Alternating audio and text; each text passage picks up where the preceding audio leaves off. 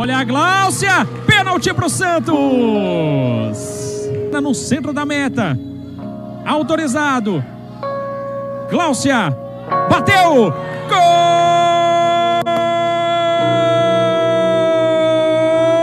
é do Santos.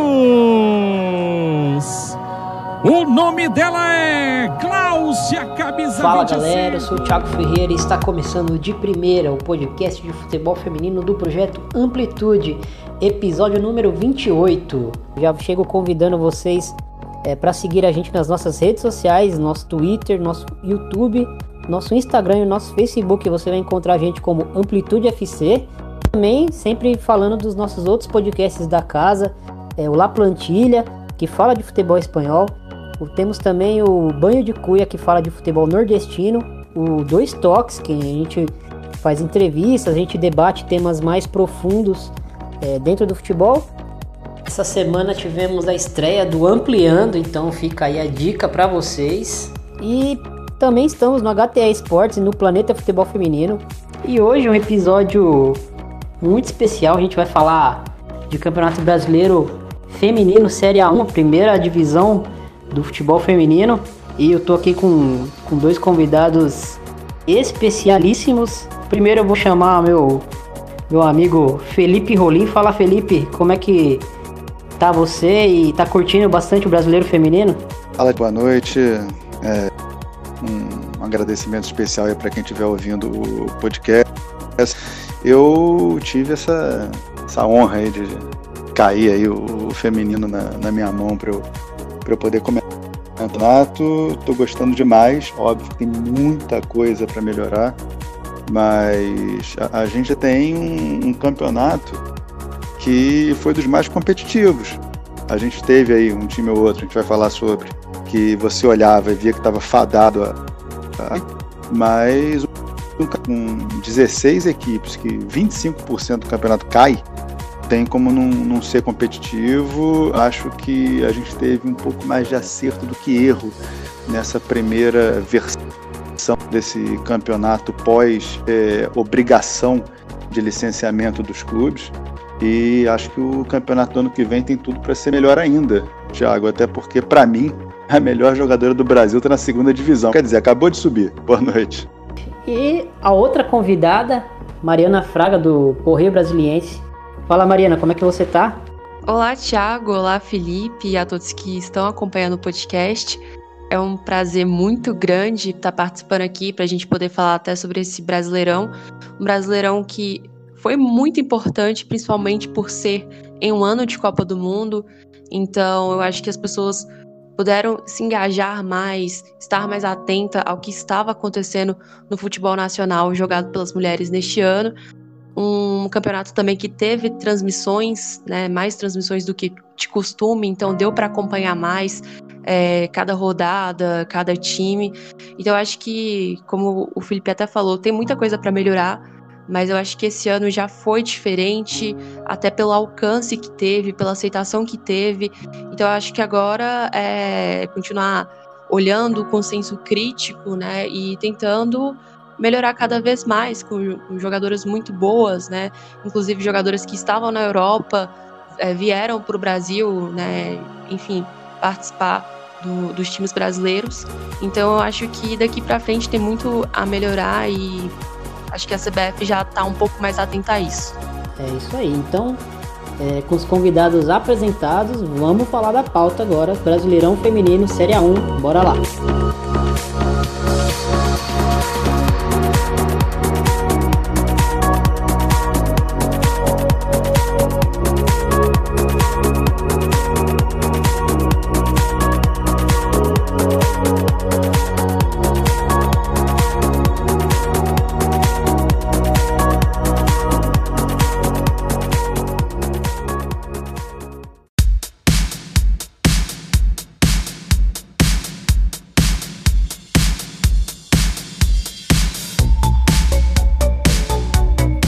Queria começar essa conversa nossa falando um pouco das equipes ali do bloco de baixo, é, tanto das equipes que caíram quanto as equipes que, que brigaram para não cair.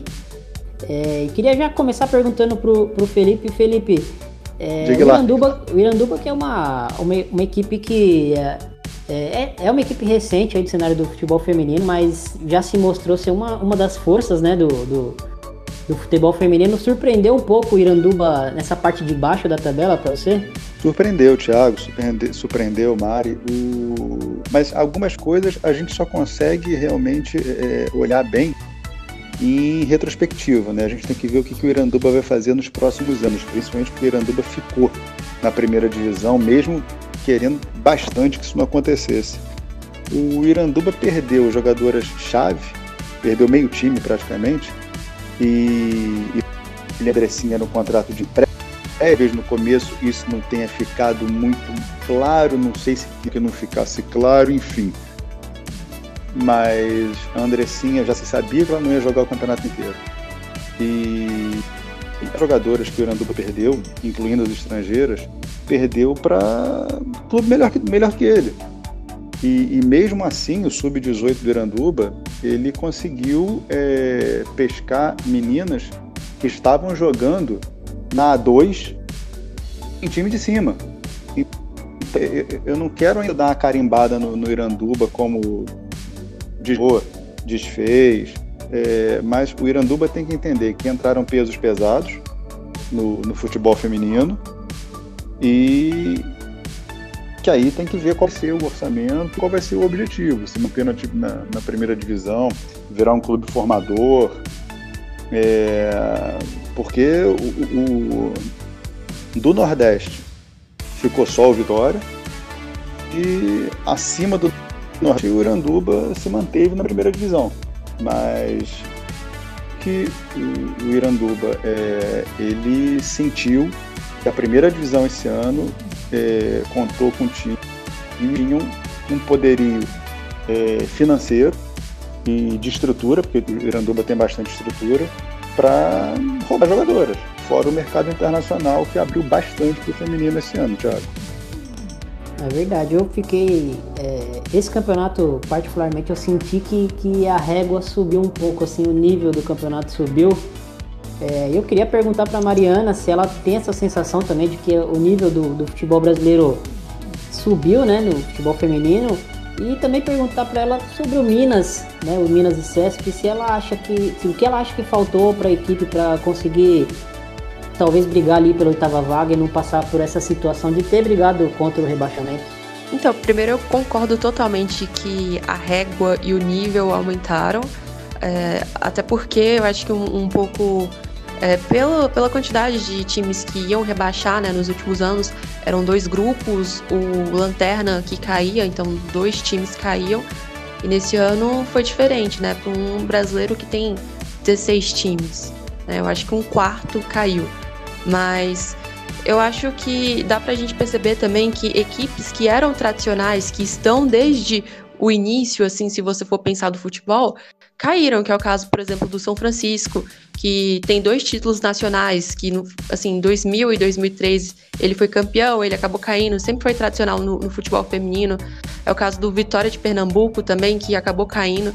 Então, assim, é, com o nível aumentando, você vê times que às vezes têm uma tradição no futebol, mas não tem uma estrutura tão bem estabelecida, é, acabam caindo, né, por causa disso. Mas sobre o Minas e Cesp, na verdade, era algo que a gente, que na verdade a diretoria já previa, né, que o time lutaria para permanecer na Série A. O Minas é um time recente, ele foi criado em 2012 e é um time que ele sempre teve essa característica de ser um pouco mais mais familiar, mais bairrista, né? Foram duas é, ex-atletas que começaram a buscar estrutura, conseguiram uma parceria com o Minas Tênis Clube para ser o local de treinamento. Então, assim, é, nunca foi um time muito bem estruturado, mas sempre é, teve muita vontade das duas presidentes, a Nayeri e a Nayara Albuquerque, de fazerem uma equipe dar certo. E deu certo é, em 2018, né, no primeiro ano, com as atletas de, é, da maioria de Brasília conseguiram ser campeãs da Série A2, né, a Série B do Campeonato Brasileiro. Só que quando você chega numa Série A, uma Série A que aumentou o nível de exigência, não dava para esperar que as atletas de Brasília dessem conta desse campeonato. Então eles tentaram trazer atletas de fora, foi o caso da Nicole, que jogava no esporte e no início até conseguiu fazer alguns gols, mas eu acho que esperava-se mais dela como atacante, né, de às vezes puxar uma responsabilidade que a Vitória Albuquerque tinha e que foi para o Corinthians e a Nicole acabou não conseguindo suprir. A própria Camila Pini também, que era uma jogadora que esperava um pouco mais dela é, para ter essa função de armar a equipe, que era a função que a Vitória tinha, é, também acabou não, não respondendo tanto. Então, o Minas tentou, dentro das suas possibilidades, se adequar à nova competição, mas o, o técnico Single Santos também teve um pouco de dificuldade de encontrar a formação certa né, da equipe, mas acabou não conseguindo, né? Assim, tanto para conseguir um, um quarto, entrar numas quartas de finais. Mas agora, pelo que eu já venho conversando com a equipe, é, a expectativa para o próximo ano é encontrar um patrocínio, um patrocínio forte daqui, com algum banco daqui, para que possa ter mais força para lutar para uma quarta de final, enfim, para um mata-mata no próximo ano. Mas isso precisa passar por uma mudança de estrutura, né? O Minas hoje ele é um time semi-profissional, nem todas as atletas elas é semi-amador, na verdade, né? Nem todos os atletas recebem salários, né? Ainda tem uma questão de estrutura, academia, treino, que falta um pouco a questão física. Então é um time que está se organizando para tentar lutar e ter mais força nos próximos anos. Isso a Mariana falou do, do Minas na segunda divisão, talvez a matéria seja até se for ela levanta a mão e pede o crédito. É, treinava uma vez, uma vez por semana no, no campo de 11. Era um time que à segunda divisão treinando em society, treinando em quadra de futsal, enfim, onde dava, porque era isso, era um time sempre profissional. E hoje, no futebol brasileiro, no futebol feminino brasileiro, é, é, e eu acho que isso tem que ser pontuado, o time que tiver uma institucional não vai ficar na primeira divisão. É, aí a gente pode até debater no momento é, o que, que as instituições devem fazer para ajudar, bancar, patrocinar, é, ao invés de deixar só com a iniciativa dos times e apoios privados. Mas que efetivamente time semi-profissional não vai ficar na, mais na primeira divisão, a gente já conseguiu descobrir esse ano é só levantar a mão porque a matéria é minha mesmo. E era basicamente isso. É, o time, no ano passado, ele inclusive treinava às 10 horas da noite, porque a maioria das atletas faziam faculdade, trabalhavam, tinha uma outra atividade, além de estar jogando futebol pelo Minas e CESP. Aí elas, elas, se eu não me engano, jogavam, era isso mesmo, jogavam no campo duas vezes na semana, às vezes uma que era só no sábado, e tentavam manter o seu ritmo físico, treinando em quadra de futsal é, três vezes na semana. É, e essa, essa é a realidade da maioria das equipes da Série A2, né, da segunda divisão, e das equipes que, que caíram, né? Eu acho que talvez o Foz ali tenha uma, uma estrutura um pouquinho mais é, voltada assim para o futebol feminino, mas eu não, não, consigo, não conseguiria apontar que é uma estrutura profissional, né? Eu acho que chega a ser um, algo semi-profissional também. Mas é como o Felipe pontuou, né? Quem não tiver uma estrutura profissional ou, ou a melhor estrutura possível, né, para oferecer para essas atletas, é, com certeza vai bater e vai voltar na primeira divisão. É, e eu queria falar um pouquinho do, do citar o exemplo do Grêmio, né? O Grêmio que caiu ano passado e, e, subiu esse ano com as mesmas jogadoras, então às vezes a gente fica aqui comentando futebol baseado em jogadoras, em, em pseudo-atributos, né? Como se fosse um videogame, e às vezes é, as mesmas jogadoras com uma estrutura melhor, com, uma, com condições melhores, elas podem dar mais resultado, né? A gente precisa sempre pôr isso em mente.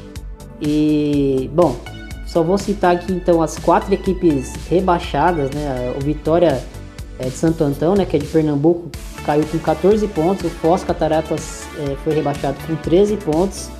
É, o São Francisco, que a, que a Mariana citou, tem todas as equipes com, com tradição no futebol feminino nessas três. O São Francisco caiu com 6 pontos e o Sport conseguiu a vitória no, na última rodada, né, contra o, o Iranduba, que já não brigava mais por nada. Mas o, o Sport que vinha com, com uma série de, de, derrotas, né? Não tinha conseguido nem pontuar e conseguiu pontuar no, no, na última rodada. Bom, agora eu gostaria de da gente puxar aqui o, o assunto pro pro G8, mais o Vitória, né, da Bahia, que, que para mim o Vitória foi uma grata surpresa. A gente vai é, tentar se aprofundar um pouquinho mais em todas essas equipes. É, começar pelo Corinthians, então, o líder da competição. Todo mundo esperava que o Corinthians seria uma das primeiras equipes ali do, da, da classificação. É, esse, essa vaga no G8 a gente já esperava, né? Mas foi uma equipe que, que assim, independente do favoritismo, né, junto com o Santos, é uma equipe que mostrou coisas interessantes dentro de campo, né, Felipe Rolim? Uma equipe que, que não tem ali uma centroavante fixa, mas que tem uma muita mobilidade ali no ataque, né? O, o Corinthians ele teve que refazer o, o seu lado esquerdo, né? Ele trouxe a, a Crivellari, que é, roda bastante pelas posições do ataque, mas começando pelo lado esquerdo. É, tinha Yasmin também, que foi jogar em, em Portugal, e aí a, a Juliette. Juliette foi uma grata surpresa, não sentiu o, o peso, jogando com personalidade para cima. A, a Kari também, é, a gente sabe que a Crivellari é, é, é, é uma jogadora. Ela não, ela não, chega a ser uma goleadora, né? Ela não é aquela jogadora que, que é a principal centroavante, mas é uma jogadora que contribui com muito gol para a equipe dela, não foi diferente. E, e, e tem preparo também para ajudar na, na reação. Então, acho que o lado esquerdo que no início do ano já poderia ser uma, uma porque foi onde o time é, é, mais mexeu, se você for pegar do, do, da final do ano passado contra o Rio para começo do campeonato, eu acho que o, aquele lado esquerdo ficou, ficou bem entregue. Né? O, o Corinthians tinha a, a Yasmin por aquele lado, tinha a Marcela também, que isso, que, que caía também bastante pela, pela e que recompunha, tinha uma recomposição muito boa até para ajudar a Milene e a Adriana a ficarem mais na frente. E o Corinthians veio com o lado esquerdo novo. É, inclusive não teve a Mimi em algumas partidas e a, e a Gi campeou a, a, zagueira pelo lado esquerdo. Então é, ali foi muito bem, bem montado pelo Arthur. E eu gosto de enfatizar isso porque o Corinthians já tem uma base há um tempo e, e o lado que poderia dar algum tipo de problema, o Arthur acertou muito rápido é, a Zanotti deu Ana Vitória também, que do, do, do Brasil, e, e, teve um rodízio ali, né? Muito mais por contusão do que por outra coisa, mas é, do lado da Zanotti jogou a Diane, jogou a Grazi, enchendo ali na, na cabeça de área do Corinthians, mas sem perder qualidade do meio para frente uma pena, né? A Adriana ter, ter se machucado, uma pena maior ainda a Gabi ter se machucado, porque caramba, uma menina com a idade dela já tinha operação de ligamento no joelho esquerdo, agora o, o joelho direito, a gente sabe que um atleta de alto nível, ele perde em potência, em explosão, depois que você tem sucessivas operações no, no joelho. Mas eu acho que a Milene compensou, a Milene pedi, chamou para ela os gols, não por acaso é artilheira do, do campeonato. É, a zaga do, do, do, Corinthians é uma zaga que troca os nomes, mas os zagueiras titulares e reservas não diferença significativa de, de técnica. E a mesma coisa no gol do Corinthians também. Né? O Corinthians rodou muita goleira no, no campeonato e não, e não teve nenhum decréscimo. E, o Corinthians e os outros seis times de São Paulo, eles tiveram que se desdobrar e se desgastar entre Brasileirão e Paulista. Né, o Paulista hoje não dá nem para dizer que é o melhor campeonato feminino. Talvez seja o único campeonato estadual alto nível é, Brasil, alto nível, sempre dentro de um contexto de futebol. Então, eu acho que o Arthur ele soube é, conviver com inúmeros problemas que ele teve de lesão, de contusão e não deixou a bola do time cair, Thiago. Aí você é, acabou citando a Vitória, a Vitória que é cria ali de, do Minas e Cesp, né, Mariana? E é uma jogadora que, que se adaptou muito rápido, né? Até pela idade, assim, ela tem é uma jogadora que tem passagem por seleção sub-20, é, é, a gente já esperava um, um, grande potencial dela ali, mas num elenco tão estrelado quanto é o elenco do Corinthians, né? para mim, o maior, o elenco mais, mais é, encorpado assim do, do, do, futebol brasileiro hoje. É, ela chegou, as opções que ela, as oportunidades que ela teve, ela aproveitou bastante e, e ganhou a vaga, né? Exatamente. É, a Vitória, eu tenho uma amizade com ela, inclusive encontrei ela na pausa da Copa do Mundo e ela comentou comigo, né, sobre as oportunidades que ela vinha tendo, inclusive que ela tem um bom diálogo com o Arthur, então o Arthur deixava muito claro, é, enfim, as, as, o que ele esperava dela, né, dentro de campo, e ela me, sempre me passou isso, né, de que ela sabia das oportunidades e que ela iria aproveitar isso muito bem. E eu acho que foi o que ela fez. Nos últimos jogos, ela conseguiu a vaga de, de titular. Hoje ela já tem cinco gols só no Campeonato Brasileiro feminino, né? Então ela, ela entrou, né, inclusive nesse ataque do Corinthians que sofreu um pouco com lesões e mesmo assim ela conseguiu mostrar que sem algumas jogadoras o ataque não perdia em nada, né? Contra o Minas, o time que ela foi criar, ela foi fez três gols.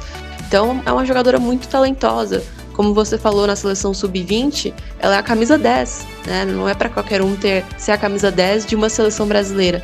Então é uma jogadora que tem um potencial muito grande e a gente espera que seja o futuro da seleção brasileira. É. E bom, passando agora para o Santos, né? A equipe comandada por Emily Lima é, não bateu em primeiro lugar na fase de grupos. A gente esperava essa disputa, né, Felipe, entre Santos e Corinthians. Isso. É, até, até o campeonato foi até mais equilibrado do que a gente esperava, né? Que a gente teve algumas surpresas bem interessantes, mas focando no Santos, é, a Gláucia jogou muita bola essa, essa, essa primeira fase, né? A Gláucia jogou bola a, a Maurini ela deu um, um, equilíbrio ali defensivo e de saída de bola como uma lateral direita que é muito a cara do, do, dos times da, da Emily, casou demais a, a Maurini ajudar na saída de bola.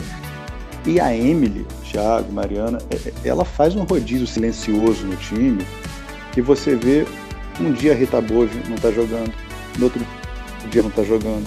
Aí a Sandrinha ou joga a Angelina, as duas jogaram juntas contra o Corinthians. Ela precisava de mais força no, no meio de campo. Na zaga também, joga a Carol, joga a Gi, joga a Monique. É, é, dependendo do jogo, ela, ela, dá um 360 no, no time, ela troca a Catiele de lateral, bota a Maurine no meio, joga a Lana pro lado esquerdo, então talvez seja o time que mais apresentou riqueza. Isso não quer dizer que é o melhor time. É, tem horas que tem que saber empatar jogo que você não está bem.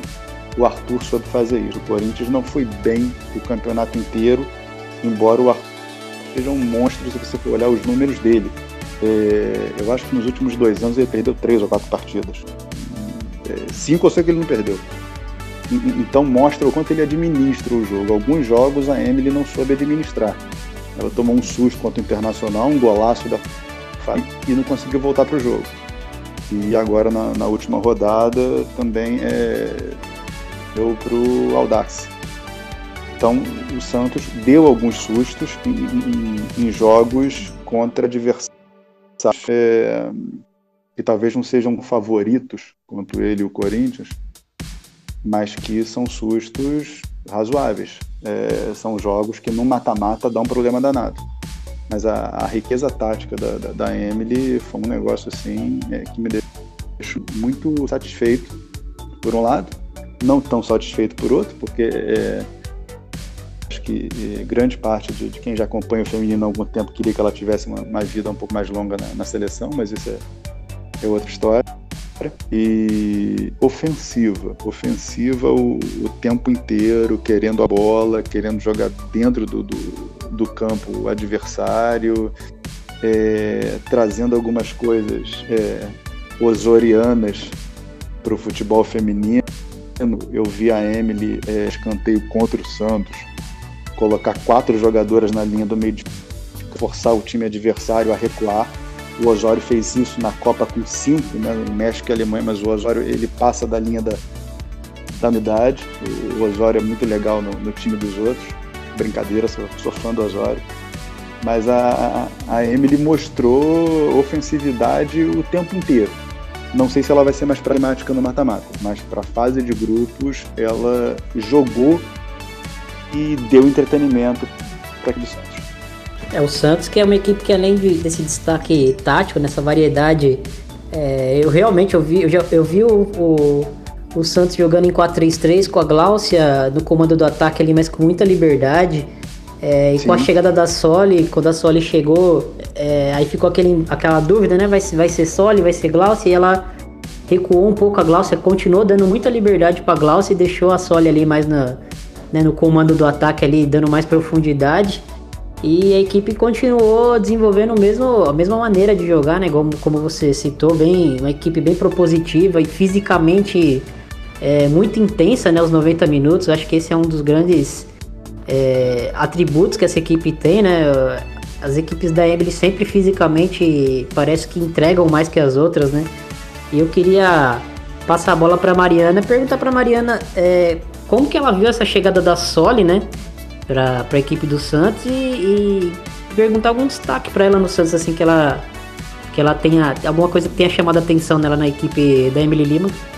É, eu gostei, achei muito legal essa vinda da Soli pro. essa volta, né? Esse retorno da Soli pro Brasil, até pelo, pelo laço que ela já tinha com o Santos. Ela já tem uma história legal de ser goleadora e ela fez uma boa Copa do Mundo com a Argentina, então ela voltou é, em um momento que, enfim, sempre quando tem Copa do Mundo o, e o mercado se movimenta, sempre tem uma expectativa muito legal. Então, ela ter escolhido o Brasil e um time que ela já tinha esse, essa ligação, eu achei muito legal ela ter voltado. E ela também fez quatro gols né, nessa reta final de Campeonato Brasileiro. Mas, é, enfim, eu, eu gostei muito desse retorno. Né? E sobre o Santos, uma jogadora que me marcou muito quando eu assisti de perto aqui contra o Minas e Cesp foi justamente a Gláucia, né? Uma jogadora que, além de ser goleadora, ela faz assistências, ela contribui muito é, na criação das jogadas da, equi da equipe né, do, do Santos. Então, assim, quando você olha, às vezes você não espera. Então, eu, eu gosto muito da Gláucia como jogadora. E eu acho que ela fez um, um grande trabalho no Santos. Tem uma, uma passagem legal da, da Soli, já que vocês estão falando da Soli, Thiago, Mariana.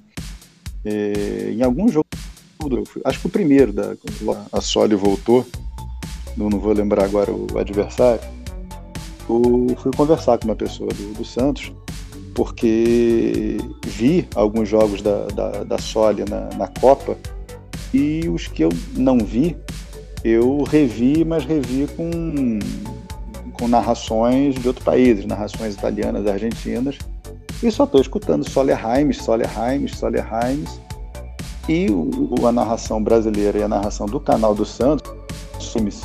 Aí fui perguntar para a pessoa lá de dentro do Santos, falei, vem cá, e aí? Soler, Soler James. E aí ele respondeu, então, é Heims. O certo é Soler Heims, mas a torcida gosta de James. James. Então tá bom, então vamos de Soler James. E aí ficou só Lee James aqui na transmissão da CBF TV também. a voz do povo, né? Exato. É. Bom, então vamos lá, passando agora pro Kinderman, né? Que é uma equipe extremamente tradicional, o Kinderman Havaí. É, o Kinderman existe há muito tempo no futebol feminino, já ganhou competições nacionais, mas talvez agora com essa, com essa retomada aí das equipes de camisa, né? Talvez o, o Kinderman em terceiro lugar na classificação tenha surpreendido algumas pessoas. É, Felipe, uma equipe muito organizada, né? Com algumas jogadoras bem interessantes. É, eu queria destacar já logo de cara a Júlia Bianchi, é uma, uma volante completa, né? Sim, uma volante completa e Jorge Barcelos adiantou um pouquinho o momento dela. Conversei com, com o Jorge, o Jorge é, é carioca também. O Jorge, em 2011, eu comentei o jogo da Copa do Mundo Feminina com ele, tive esse prazer de oito anos atrás, já, já conheceu o, Jorge. E, ele falou, cara, eu tentei mudar alguma coisa aqui, mas é, para minha sorte, a minha equipe se enquadrou no que eu mais gosto, que é aquele 4-4-2 bem brasileiro, duas volantes, duas jogadoras com mais agilidade por dentro, e, e, uma delas é a Bianchi e outra a Ninen. É, liberdade para as laterais e também jogadoras de frente que façam a dupla função. Da área, ficar dentro da área. A Bianchi, no começo, ela teve um pouquinho de dificuldade, estava jogando um pouco mais à frente do que o normal, mas depois deslanchou. O Havaí Kinderman, ele não tem o ofensivo e talvez não tenha idade na frente dos outros pesos pesados. É, mas a defesa é a cara do Jorge Barcelos. É um time dificílimo de você fazer gol. Além de ter a Bárbara no gol, é um time que tem é, a Cimeia, que foi finalista no passado pelo extinto time do, do Rio Preto, e tem um time que joga em bloco baixo, é, totalmente reativo. É um time que é, é efetivo, é a cara do Jorge Barcelos e tem lá no, no Municipal de Caçador o caldeirão dele. Foi jogar fora contra o Santos, fora que eu digo fora de Caçador, jogou contra o Santos na ressacada, porque por estar tá usando o Havaí, ou o Havaí está usando o Kinderman, é, alguns jogos teriam que ser na ressacada, mas é, você pode ver depois que os outros jogos contra Flamengo, contra Corinthians, foram no Estádio Municipal de Caçador. Foram lá no Caldeirão e, e isso para mim é um case. É, é, é, um dos poucos estádios em que a torcida paga para ver o jogo. Não é barato, tá sempre cheio. Então eu acho que tem uma conexão ali entre o time e, e a cidade que talvez seja importante para o futebol feminino. Talvez seja importante para o futebol feminino interiorizar um pouco, é, pegar uma cidade para si. Eu acho que o Kinderman faz isso muito bem, Thiago. É, e aproveitando esse, esse gancho, é importante, né, Mariana, para todas as equipes né, do, do, futebol feminino ter uma cara, ter uma essência, né, como o próprio Kinderman, é, que o Felipe citou, né, o próprio Anduba, que, que é uma equipe, como eu falei, ela, ela é uma equipe até recente aí né, nessa história do futebol feminino, mas é uma equipe que já começou com uma identidade, a torcida abraçou, é, e o Kinderman tem isso, e isso dificulta para os adversários, né, Mariana? Exatamente.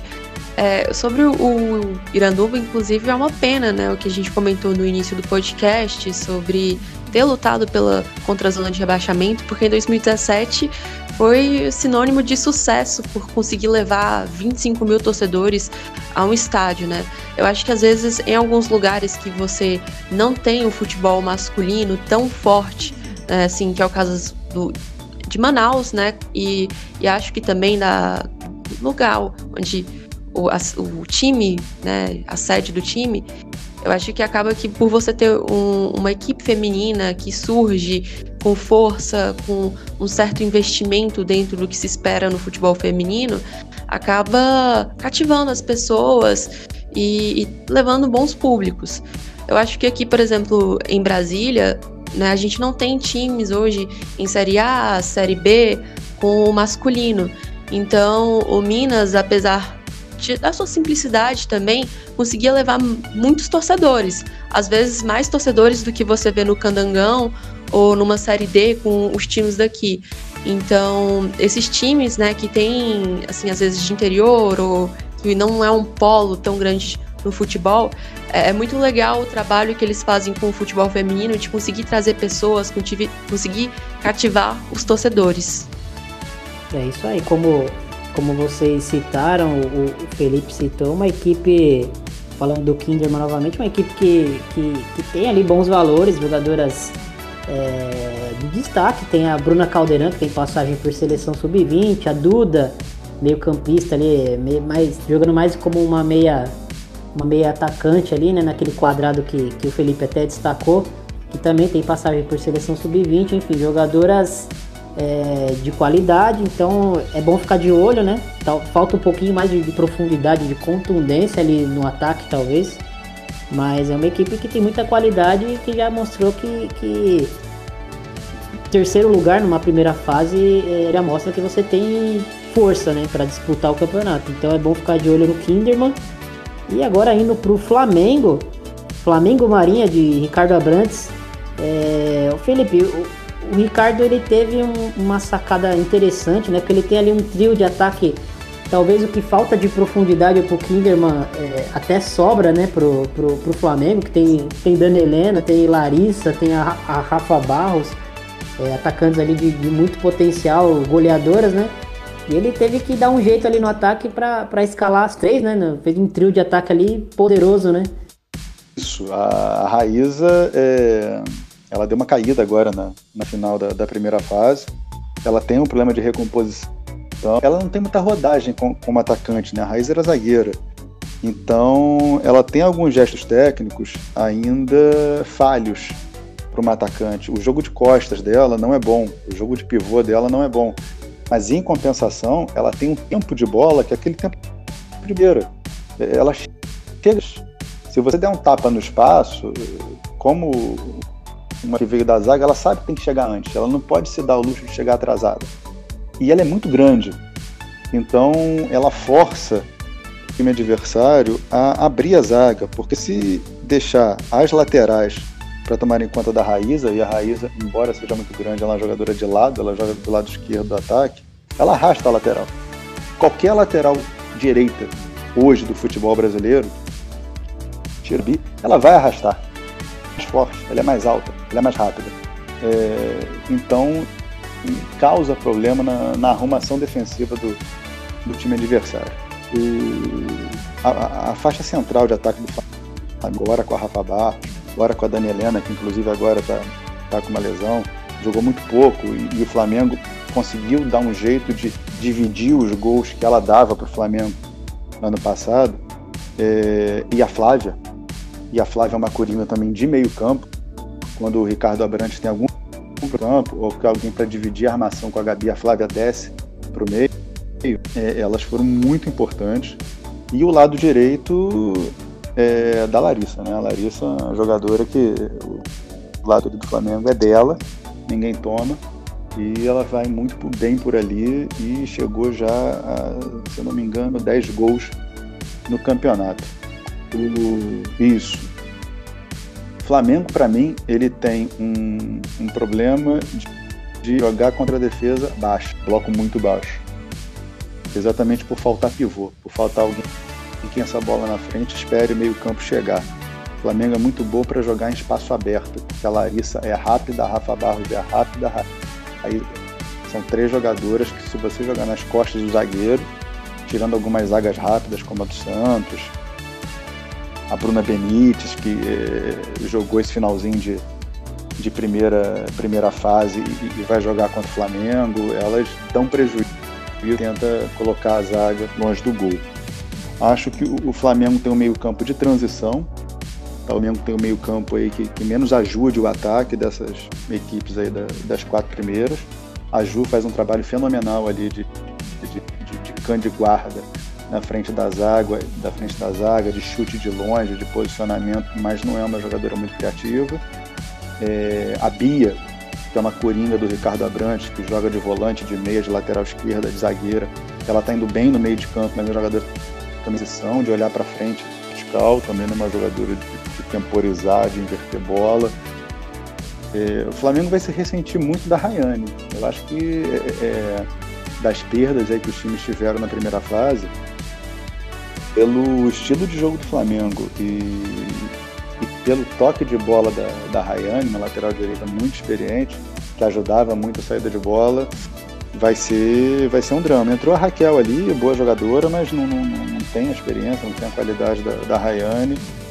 E o Flamengo vai sofinho para fazer essa transição nessa segunda fase, né? principalmente porque o Flamengo não foi bem contra esses times de, de cima. Então, é, eu acho que o, Ricardo Abrantes tem algumas pulgas aí para se coçar. E tem também a questão dos Jogos Mundiais Militares, né? O Flamengo vai ter que se dividir. Eu não sei o que, que vai acontecer no Flamengo nesse, nesse final de ano. É, e até passando para Mariana é, essa questão do, dos jogos militares mundiais aí que o Flamengo vai ter que, que, que se dividir, né? É, foi um dos motivos pelo qual o Flamengo acabou desistindo né, da, da vaga na Libertadores, né, Mariana? Isso é meio é meio até triste, né, pra, pra competição e pra, pro torcedor flamenguista, né, de ver a equipe feminina numa competição internacional. É, exatamente, né? A Libertadores, eu acho que a feminina, ela ainda tem como melhorar, né? Acho que até aumentando talvez a, participa a quantidade de times né, que participam do torneio, mas eu acho que uma Libertadores é sempre uma forma de você divulgar a sua marca. Eu acho a Libertadores um campeonato maravilhoso, para mim é um dos meus preferidos, inclusive. Então, é, o Flamengo não participar é realmente uma grande perda, né? Eu acho assim que essa parceria com a Marinha talvez também seja a hora até de ser revista, porque assim, não sei se esse é o momento da gente falar isso, mas acho que o, Flamengo ele pode investir mais, sabe, no time feminino, não deixar só a custas da Marinha de estar, tá, enfim, com servindo com as jogadoras, né, enfim. Mas é uma pena muito grande. Espero que, que esse Mundial Militares tenha algum retorno para o Flamengo, né, um, um bom retorno. Mas seria muito interessante ter um time como o do Flamengo na Libertadores, um time com tanta aceitação mundial, né? A marca do Flamengo ela, ela é muito valiosa no mundo. Exatamente. Bom, é, partindo então para a próxima equipe aqui do, do da nossa conversa, né? Eu não sei se eu estou seguindo aqui certinho é, as posições do, do da competição. eu estou seguindo aqui. Tô, é, queria falar um pouquinho do, do Internacional, que o Felipe até é, destacou, então já vou, já vou falar um pouquinho da defesa ali, uma, uma dupla até interessante nesse final de, de, de, primeira fase, né? Bruna Belitz, que é uma jogadora histórica aí do, do futebol feminino, uma zagueira que defende área como poucos, e a Sorriso, que é uma caçadora, né, o, o Felipe? Exato. É, essa dupla tem tudo para potencializar a defesa do, do Inter e a gente não vê mais 5 como aconteceu contra o Corinthians no, no início do campeonato. Ou ainda antes da Copa também, perder um jogo por vitória de, de 3 a 0. Tudo bem, o Vitória é um time arisco, é um time traiçoeiro, é um time que joga lá atrás e, e tem a, a Verena, a V9. É uma pena essa menina não, não tá na segunda fase do, do Campeonato Brasileiro. Mas o Inter entregou alguns é, durante a competição que eu não gosto de, de individualizar, mas talvez com a, com a Bruna o Inter conseguisse necessário para ter o mando da volta contra o Flamengo, né? Que é, é, a briga entre os dois aí, é o segundo jogo em casa.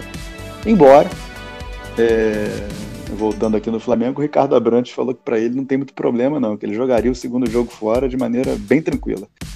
É, dois times de camisa no masculino, Flamengo com é, é, é essa questão da minha, o Internacional que vai voltar a ter a companhia do Grêmio né, na primeira no ano que vem mas dois times que a torcida não pegou no breu ainda. Eu acho que esse Flamengo Internacional, que talvez seja o confronto mais equilibrado, o confronto mais vistoso dessa segunda fase, ele precisa ser fora do campo também. São times que é, não são os principais favoritos, não vai ser nenhuma surpresa se campeonato, mas não são os principais favoritos. Os principais favoritos são Corinthians e Santos. Acho que primeira fase não deixou muita dúvida, não só de pontuação, mas também de desempenho e de poder ofensivo. Mas você tem um Flamengo internacional, seja no futebol feminino, no masculino, no judô, na, na bola de gude, e você não ter uma torcida é, é, é, minimamente é,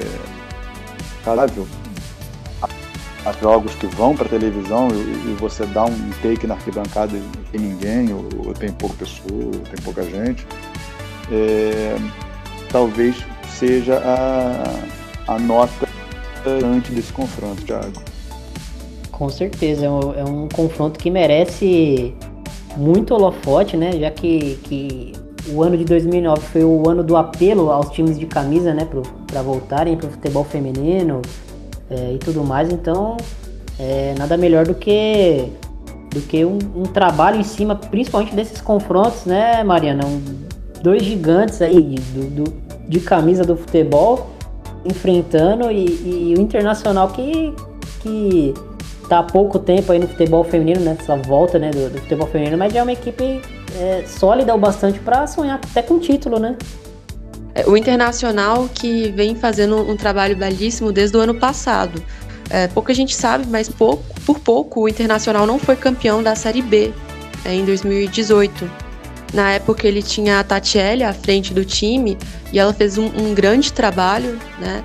O time foi para as semifinais contra o Vitória da Bahia e estava se classificando para a final e nos últimos minutos acabou levando um pênalti e não conseguiu ir para a final do Brasileiro A2, né? E a final foi Minas e Vitória. Mas assim, desde a primeira fase é, foi o time que ficou em primeiro lugar do grupo, era um dos favoritos. E aí, com a saída de alguns times da Série A1, acabou conseguindo subir, mesmo não, tendo, mesmo não sendo um dos finalistas no ano passado na Série B.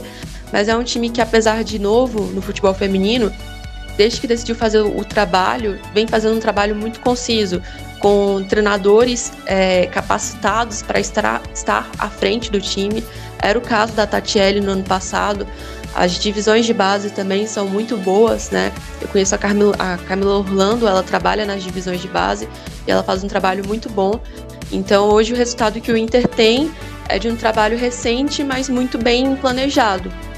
E o que a gente espera de Flamengo Internacional é exatamente isso, né? As duas equipes mostrarem que realmente são grandes por completo e proporcionarem um espetáculo. Acho que o marketing pode ser muito bem utilizado nesse momento, né? Chamar as pessoas no Instagram, no Twitter, acho que tudo é muito válido para que o espetáculo seja como um todo. É isso aí. Só dando crédito aqui para o treinador, né? Que eu acabei esquecendo de citar o treinador é, do Internacional, o Bari, também conhecido como Maurício Salgado. É, não nessa ordem. Enfim, agora vamos para a próxima equipe aqui. É, chegando no Audax de Vitor Mosca. Começou com, com o Cello, né, Felipe? Isso. E agora o Vitor Mosca.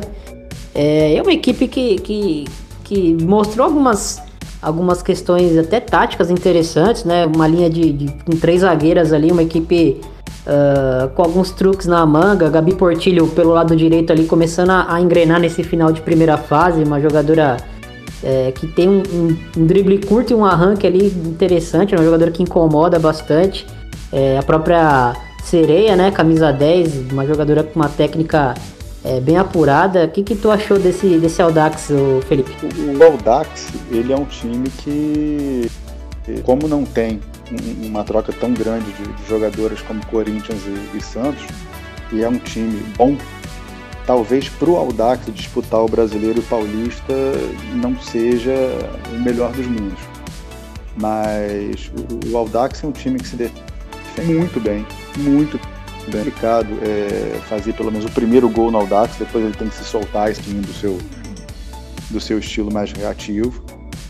E eu acho que você tocou no nome de duas jogadoras que e são a base do ataque do Audax. O Audax coloca poucas jogadores à frente da bola, ele não se descuida, ele ataca marcando sempre, é...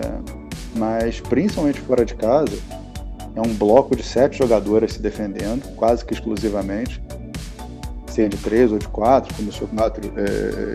e depois começou a utilizar três zagueiras, mas uma linha de quatro tinha uma saída de bola boa, o, os utilizando meias na, nas laterais, mas a, a Karen Sereia, que tem uma questão de não ter tanta mobilidade como a Glaucia, mas que ela acelera muito o jogo, porque ela tem um bom passe, ela fica como a, a mulher livre de meio de campo. É bacana que a gente é, mas do masculino e, e vai trazendo para o feminino. E isso é inevitável, porque em toda uma literatura e um jeito de falar do masculino e, e que você vai trazendo, né? Eu, inclusive no jogo do Minas que eu fiz com a Mariana e com o Diego Marques narrando, a gente está tão acostumado com um contra um, mano a mano no futebol feminino, masculino, que ele cunhou mina-mina, e eu achei muito bacana, né? É o mina-mina ali quando tem a situação do, do um contra um.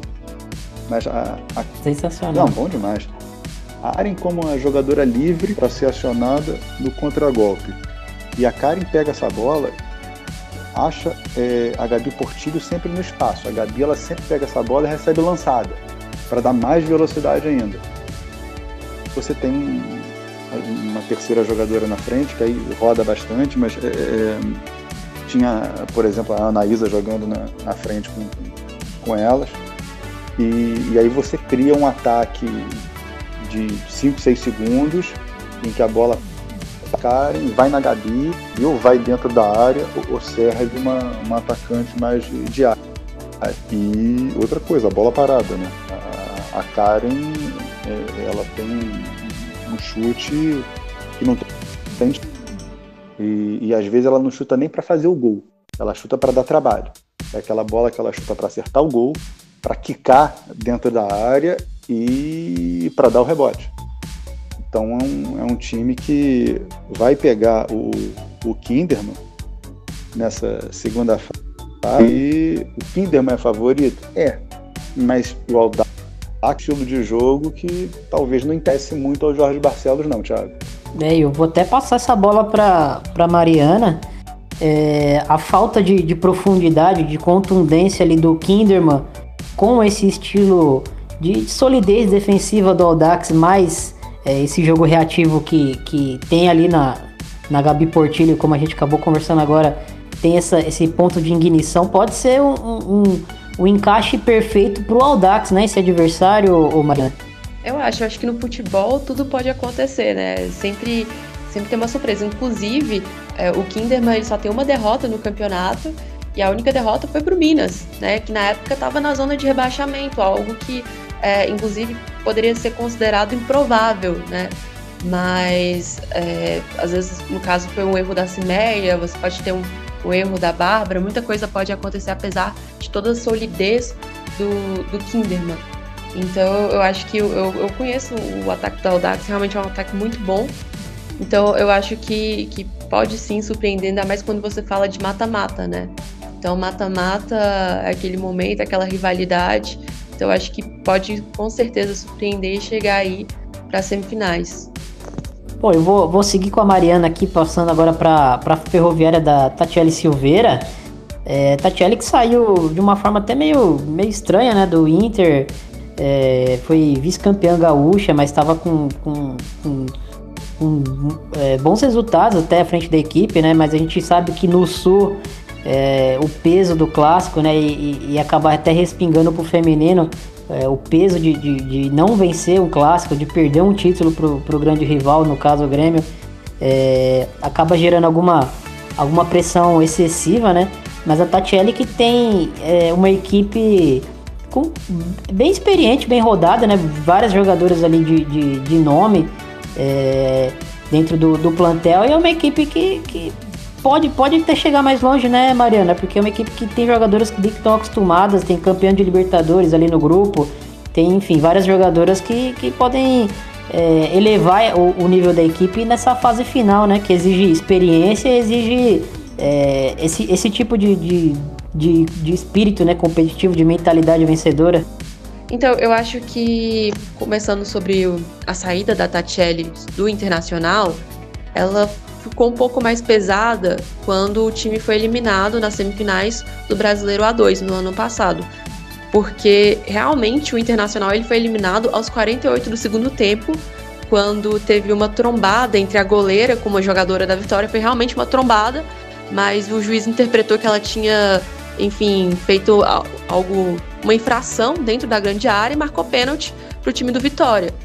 E aí essa eliminação de um time que era o time que mais tinha investimento na época na Série A2, era realmente o time melhor que todo mundo parava e pensava, não, o Inter vai ser campeão. Acabou por um descuido, né, sendo eliminado na semifinal. Então isso eu lembro que pesou bastante para a equipe do Inter e principalmente em cima dela. E quando chegou, né, no, no estadual, acabou perdendo para o Grêmio, mas no final do ano.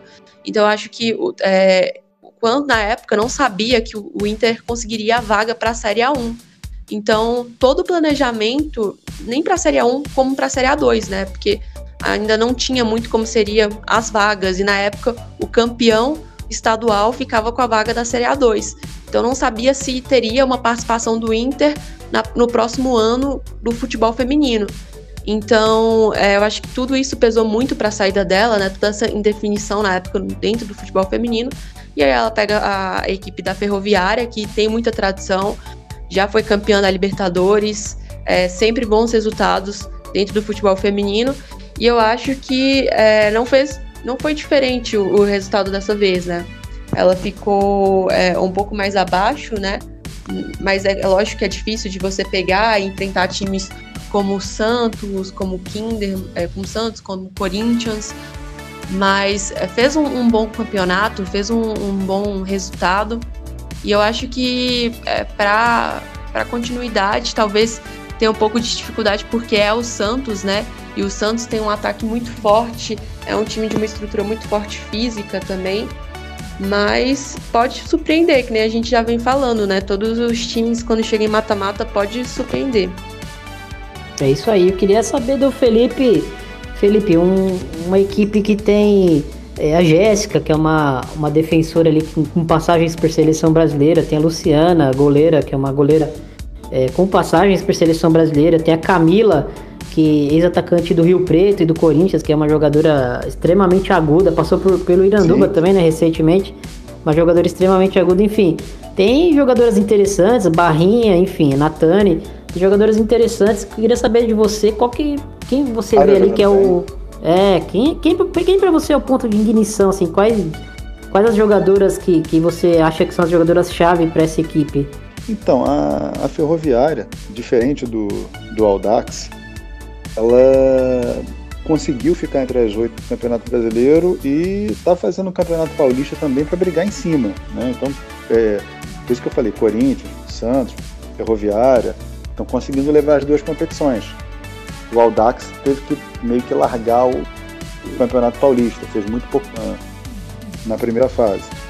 O, a Ferroviária roda bastante, tem uma média de idade é, de mais de, 20, de 25, 26 anos, é, uma média de idade já de, de, de para alta, ainda mais se você joga dois campeonatos juntos.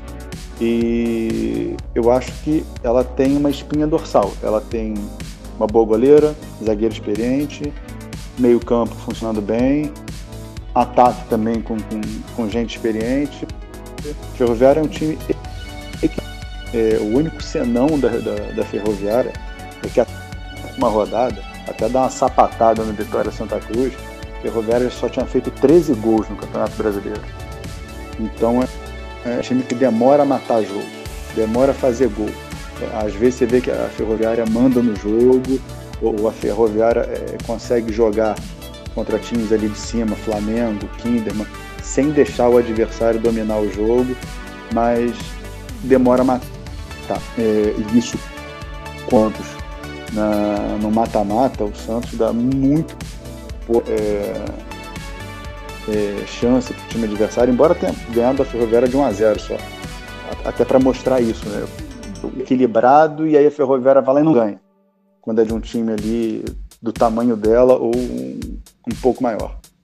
Mas é, acho que o senão da, da, da Ferroviária é o ataque. Se a gente descontar, se a gente jogar para a margem de erro, esses gols em cima de um Vitória Santa Cruz na última rodada, um jogo que não valia nada, é um time com gol. E contra o Santos isso pode dar algum tipo de problema, mas é um time bem equilibrado. É um time que é, eu não gostaria de jogar contra, não, porque é um time que não, não entrega o jogo.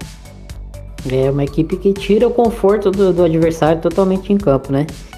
Bom, e partindo agora para o São José. São José do Kleber Arildo, o oitavo colocado aí da, da primeira fase. São José é uma equipe, é, talvez das equipes do interior, não, não sei se eu vou estar cometendo uma heresia aqui de dizer que é a equipe mais tradicional do futebol feminino, é, mas é uma equipe, se não for a mais tradicional, é, é uma das mais tradicionais, né? E Mariana, uma equipe que classificou ali, é, precisou até, ir até a última rodada, né? Para ter a certeza né, da, da classificação, até a penúltima rodada, pelo menos, para ter a certeza da classificação. É, teve o, o Vitória ali no retrovisor incomodando bastante. É, o que, que, esperar desse São José que, que vai pegar um Corinthians assim, o favoritismo? Será que o abismo é tão grande assim pro, pro adversário? É, assim, é, O Corinthians, para mim, foi um, o melhor time da primeira fase. É, lógico que ele e o Santos foram uns melhores, mas o São José, ele é assim um, um time tradicional no futebol feminino. Tem boas jogadoras, né? Eu acho que a Poliana também é um dos destaques, né? Tava com a seleção brasileira agora na Copa da França. Mas tem um, um confronto complicado contra o Corinthians, né? Não tem como não falar que o Corinthians é, não é o favorito, porque ele é o favorito desse confronto. Mas, assim, é, é lógico que o, o, o, São José ele pode tentar de alguma forma, enfim, em casa, pegar o seu poder, até por ser um time do interior, chamar a torcida, aquilo que a gente já veio falando, né? Não vai ser fácil, não vai ser um, um confronto fácil pro, pro São José, mas eu acho que sempre tem possibilidade, né? Se você for pensar. É, Felipe, uma equipe é, ali também com, com, com, alguns nomes interessantes. A, a, Mariana citou a Poliana, né? Que é lateral que tá jogando nos Estados Unidos, lateral é, de seleção brasileira. Tem a Lígia Moreira, a defensora.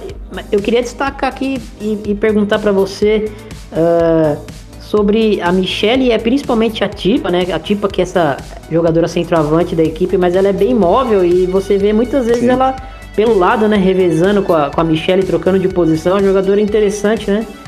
É, o, o São José ele precisa ser atacado, né? É, é, é um time. Não que ele seja reativo, mas ele funciona muito melhor quando ele tem espaço para atacar em, em, mobilidade, né? A Tipa já, já chegou a 11 gols esse ano, já tinha feito 14 ano passado, jogadora que passou pelo Santos, foi formada pelo Centro Olímpico, né? Jogadora formada formato olímpico, você já, já olha para ela, já passou por Mundial Sub-20. Eu acho que é a jogadora de maior destaque dessa campanha do, do São José. É, acho que falou bem da, da Tipo. É um, é um 9 de mobilidade, né? É um, um atacante total que, que vai ali no, no nas três zonas de, de ataque. E o São José que o Gabriel Dantas não, não me ouça, né, jornalista que faz assessoria lá, mas nossa, eu torci pro Vitória na rodada, porque, não sei, às vezes a gente olha para um time e, e é, acaba gostando do, do que vê. E o, o São José, ele levou uma rodada a, permanência dele no G8 porque empatou em casa com são Francisco, sabe?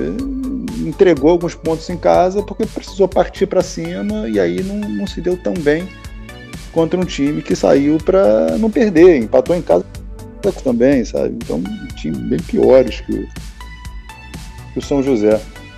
E aí, é, é, bom, Vitória tem seus pecados também, né? Vitória fora de casa também não conseguiu ser um time é, muito potente, né? A não ser contra o, contra o Flamengo, mas é, fora de casa a Vitória deixou muito ponto bobo também para time de baixo da tabela.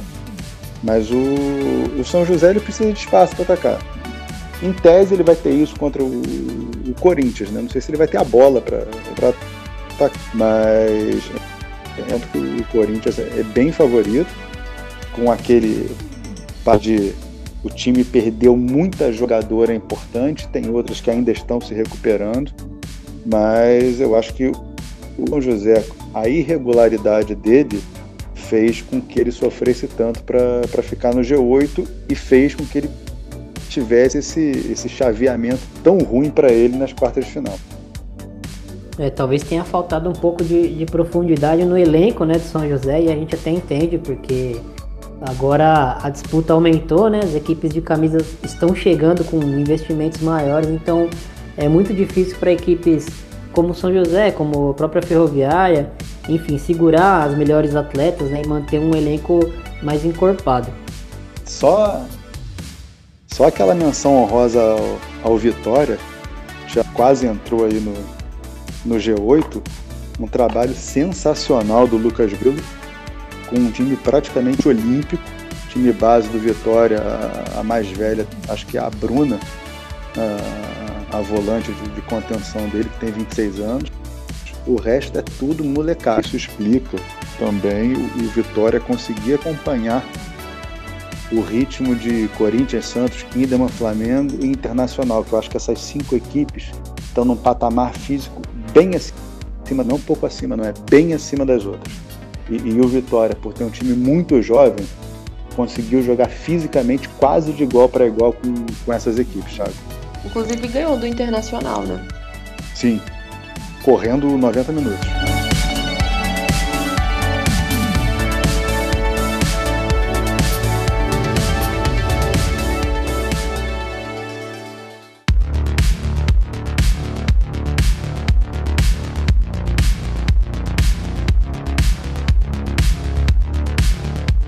Gente já falou da, da, de todas as equipes, né, praticamente do campeonato. A gente acabou falando dos confrontos é, também. Então eu queria agora fazer uma brincadeira aqui que o Felipe propôs, né, de montar um, um, um 11, aí, um, as 11 melhores aí da, da primeira fase. Esse, essa equipe do, do, do, Vitória até surpreendeu também a goleira, né, Felipe e Mariana? A goleira Mariana que contra o Corinthians fechou o gol e até virou é um destaque da rodada, mas ela fez uma boa competição, né? Num, num, todo, né? A Mariana fechou o gol contra o Flamengo também. Eu tô quase votando Mariana aqui. ah, já, já, vamos começar a votação já, acho que já tá valendo. É, bom, se você não votar na Mariana, eu tô votando, porque eu acho que, assim, tem grandes goleiras, né, na, na, na primeira fase aí na competição, mas eu acho que ela é uma goleira que, que mostrou 22 anos, mostrou muito potencial ali embaixo das traves. Lógico, tem alguma coisa ou outra para para trabalhar, até pela estrutura é, que o Vitória oferece. É, é uma goleira que tem lastro para evolução, né? Então meu voto é nela. Felipe. Eu tô entre ela e a Patinardi. Ah, a minha é a Patinardi. A, a Pati, ela, ela tem um tempo de reação das goleiras brasileiras, pelas domésticas, as que estão aqui ela acelera muito, pra, ela ataca como pouquíssimas goleiras. Caramba. Eu vou votar na Mariana. Mariana jogou desprotegida e com um time como Vitória, ela só ter tomado 20 gols e, e ter salvado outros 20, eu vou com a Mariana. E, e, vou fazer uma menção rosa aqui a, a Tainá, né? Apesar do, do Corinthians ter rodado muitas goleiras, acho que a Tainá é uma goleira pra gente ficar de olho aí. É, acho que se eu não me engano ela tem 21 anos e Bom, a gente. A seleção brasileira precisa aí dessa, dessa observação, né? Vamos confiar agora na, na Pia Hog aí para estar tá acompanhando o futebol brasileiro, as competições nacionais, enfim. Mas é uma goleira que eu acho que vale é, a gente botar uma etiquetinha ali em cima dela para ela se destacar um pouco e ficar de olho. Bom, vou partir agora para lateral direita. É, eu vou de Bruna Caldeirão. Acho que a lateral do, do Havaí Kinderman fez uma boa primeira fase, uma jogadora que, que bate pênalti, enfim, ela tem uma bola parada forte quando a Júlia Bianchi não tá em campo, né, e deixa ela bater.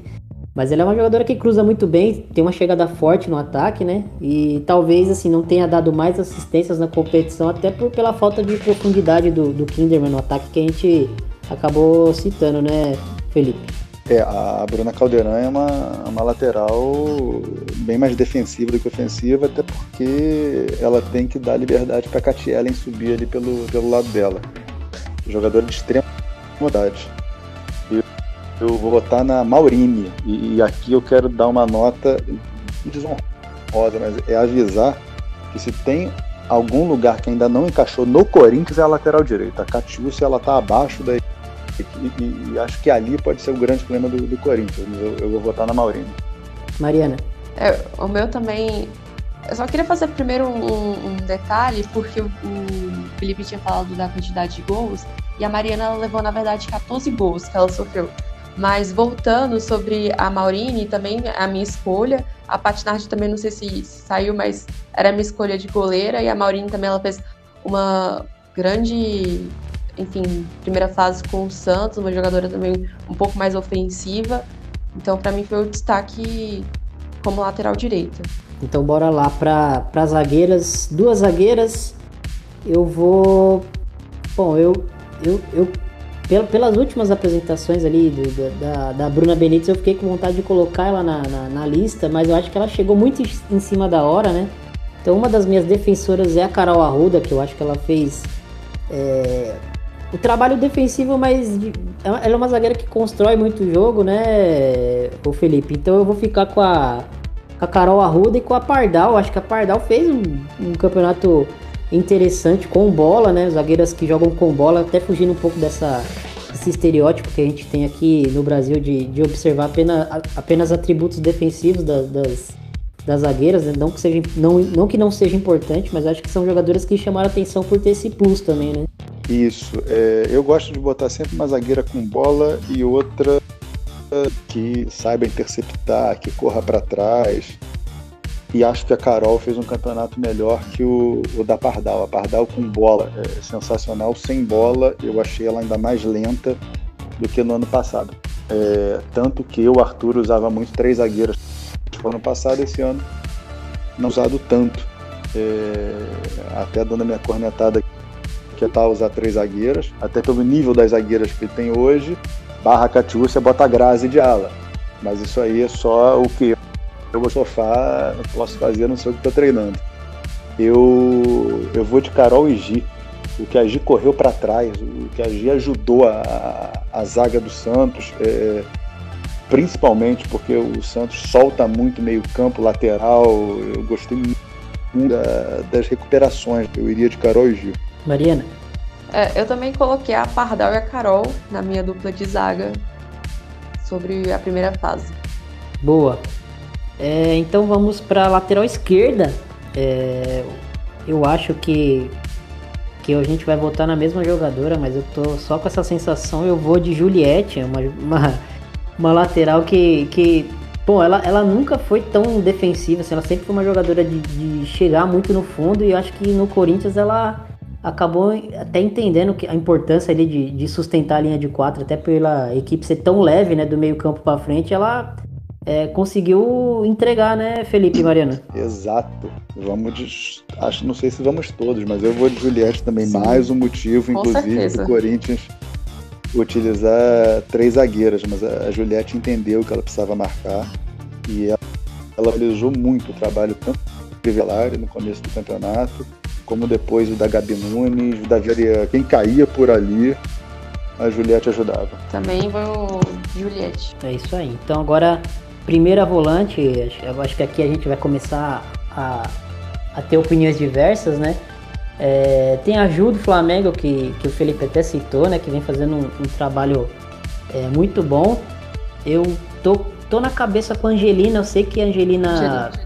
Alguns jogos, né? Ela não, não tem atuado tão na frente da, da defesa, assim, mas é, é, minha memória afetiva dela na seleção sub-20 e até em alguns jogos do Santos é, é, é ela ali na frente da defesa é, ajudando muito é, a leitura de jogo dela para a idade dela eu acho muito acima da média acho que é uma jogadora até para para a gente ficar de olho aí para a seleção brasileira aí no, nesse próximo ciclo é, enfim eu vou de Angelina gostei muito dos passos verticais da Angelina quando o time precisava é, ter um pouco mais de força ter um, ter um pouco de físico ali na, na parte central. A gente via que a Sandrinha era quem tomava conta mas fácil jogar no meio campo do Santos do que jogar no meio campo do Flamengo. Eu acho que foi isso que condicionou meu, meu voto. Eu vou na Ju Ferreira para tomar conta ali da cabeça da minha área, Thiago. Mariana? Eu também votei na Angelina, até pela, pelo desempenho que ela teve no, no ano passado com a seleção sub-20. Acompanho o trabalho dela desde o ano passado. Então eu acho que ela vem fazendo um, um, um, bom campeonato, ela vem se desenvolvendo muito. E eu acho que nesse ano não foi diferente. Ela teve uma atuação muito boa pelo Santos. Então é o meu voto. É uma das jogadoras, então, para compor esse trio de meio campo, eu vou na Júlia Bianchi, ou Júlia Bianchi, né? É, já, já falei dela no episódio, a gente. Uma meio campista completa, que ganhou um pouquinho mais de liberdade ali, né, pra, pra jogar mais à frente. É, é a dona das bolas paradas no, no Kinderman, né, que é onde o Kinderman tá conseguindo é, incomodar mais ofensivamente né, os adversários. Então, por tudo isso, pela personalidade dela em campo, pela, pelo jogo dela sem bola, com bola, enfim, eu vou de Julia Bianchi. Ah, então, no meio campo, tem a Julia Bianchi, que você que para mim foi muito boa, a Bia também, que vocês comentaram para mim. Ela fez um bom campeonato. Mas eu, eu fiquei um pouco em dúvida entre as duas. E aí eu acho que eu vou voltar então na Bia para ser diferente. Vou dar meu voto para Gabi Zanotti. Gabi Zanotti, é uma pena que ela já tenha 34 anos, porque a, a visão de jogo que ela tem de, de frente e, e, e, o tanto que a gente vê que ela incomoda os times adversários. O Santos, quando o Corinthians vai buscar a Zanotti para ela não jogar, o Flamengo busca a Zanotti, Kinderman botou duas em cima da Zanotti. É, você não pode deixar ela livre. É, é impressionante o, o, quanto ela arma o time de trás. Vou, vou votar na Gabi Zanotti. É, a Zanotti seria meu voto para ter, a terceira posição de meio campo. Enfim, então ela acabou entrando, né, de qualquer jeito na, na seleção. É, eu, eu votei na Ju, na Zanotti e eu completaria o meio campo com uma jogadora que eu acho que individualmente ela não tem nível para a seleção, mas para clube ela é uma jogadora que ela arruma o teu meio campo porque ela é muito tática. Se você quiser um time mais vivo, você traz ela para a primeira altura do meio de campo. Se você quiser equilibrado, ela é uma das meias. Se você quiser um time que tenha mais posse de bola, você vai perder um pouco de profundidade, mas vai controlar mais o jogo. Ela vai para a ponta esquerda, a Patrícia Sochor. O que a Sochor ela ajudou o, o Santos nessa primeira fase rodando de posições até para Emily poder descansar outras jogadoras e, e, sempre sendo regular, sendo bem dentro da posição e da função que ela tinha que fazer em determinado jogo, com determinada estratégia da Emily. Então, é... meu voto é para Sochor. É. Eu fui colocando aqui nas minhas anotações, uma que eu gosto bastante também é a Gabi Nunes, né? Que, que joga no Corinthians e, e coloquei como uma das meias atacantes que eu gostaria de destacar, infelizmente, é, enfim, está se recuperando de lesão, mas acho que sem dúvida foi um dos destaques dessa primeira fase também. É, eu pensando aqui em, em, alguns outros nomes, eu gosto de, de sempre mesclar, de trazer as jogadoras, é, algumas jogadoras mais, mais underdogs, né, digamos assim. Uhum. É, então, Bom, eu, eu gostei bastante da da Gabi Soares, apesar dela ter um, um, problema ali no a Gabi do Flamengo, né? Apesar dela ter uma questão ali física, assim, de não, não ter uma imposição física pelo setor do campo que ela, que ela tá atuando, né? Talvez até um problema parecido com o que o Felipe Coutinho tem na seleção brasileira, né? Quando ele joga mais centralizado. É, eu faço esse paralelo, mas ela é uma jogadora que, que, que pifa muita bola, né? Pra, pro, para as atacantes do Flamengo, equipe, uma equipe que tem três jogadoras ali bem bem ancoradas no ataque ali, mas ela consegue achar é, muito passe, muito muito é, muito muita bola em profundidade, enfim, ela é uma jogadora que eu gosto muito por isso, que eu acho ela muito é, dinâmica na, na, na, fase ofensiva, então é uma jogadora que eu gosto bastante, eu acho ela muito leve, então meu voto vai para ela. Ah, eu acho que a gente já pode passar para os atacantes. Então pode, pode falar um nome aí, fica à vontade. A Milene, eu coloquei como uma das minhas pontas, né? É uma jogadora muito, muito rápida, muito talentosa, muito habilidosa. E acho que para mim ela foi um dos principais destaques de, dessa primeira fase pelo Corinthians, goleadora, artilheira do campeonato. Então acho que a gente não podia terminar essa seleção sem citar ela. Melene e Glaucia vão ser unanimidade? É, Sim, sim, a Glaucia ah, Com certeza, né? Com certeza. a Glaucia, aliás, é a minha craque da, da primeira fase, né? Apesar dos números absurdos da, da Milene, que é uma jogadora que eu, que eu gosto muito, é, eu acho que a, que a Glaucia fez, assim, o que a Glaucia entregou em campo foi um negócio Mas assim. Ela... se você. Pode falar. Se você pegar os números de assistência e gols da Glaucia, você vai pegar um, um número absurdo. Então é, acho que acaba que consegue competir assim de frente.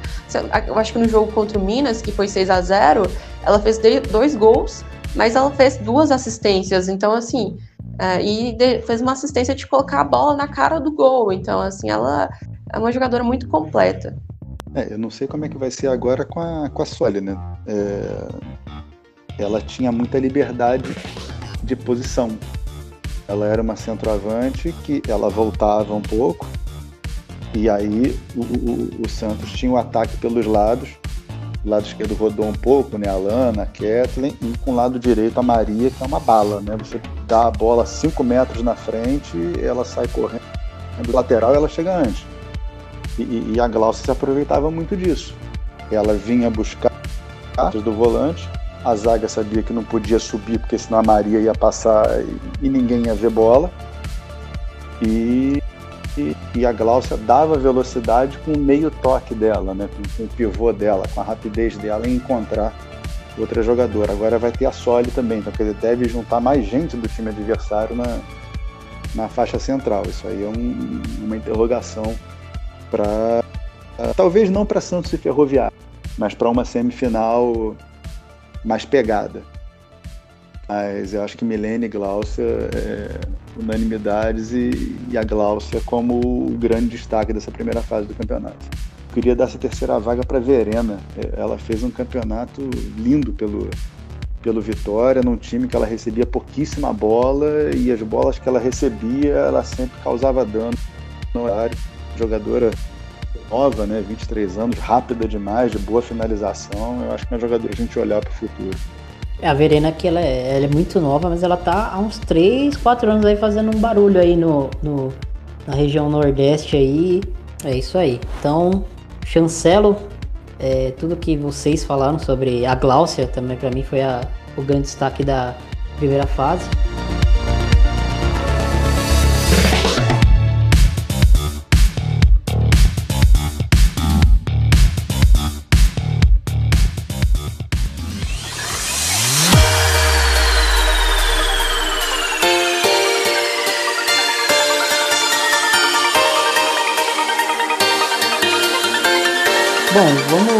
Encerrar então aqui a conversa. Ficou um pouquinho mais longa do que, que a gente esperava, né? Mas ficou uma conversa deliciosa. Sempre bom falar de futebol feminino.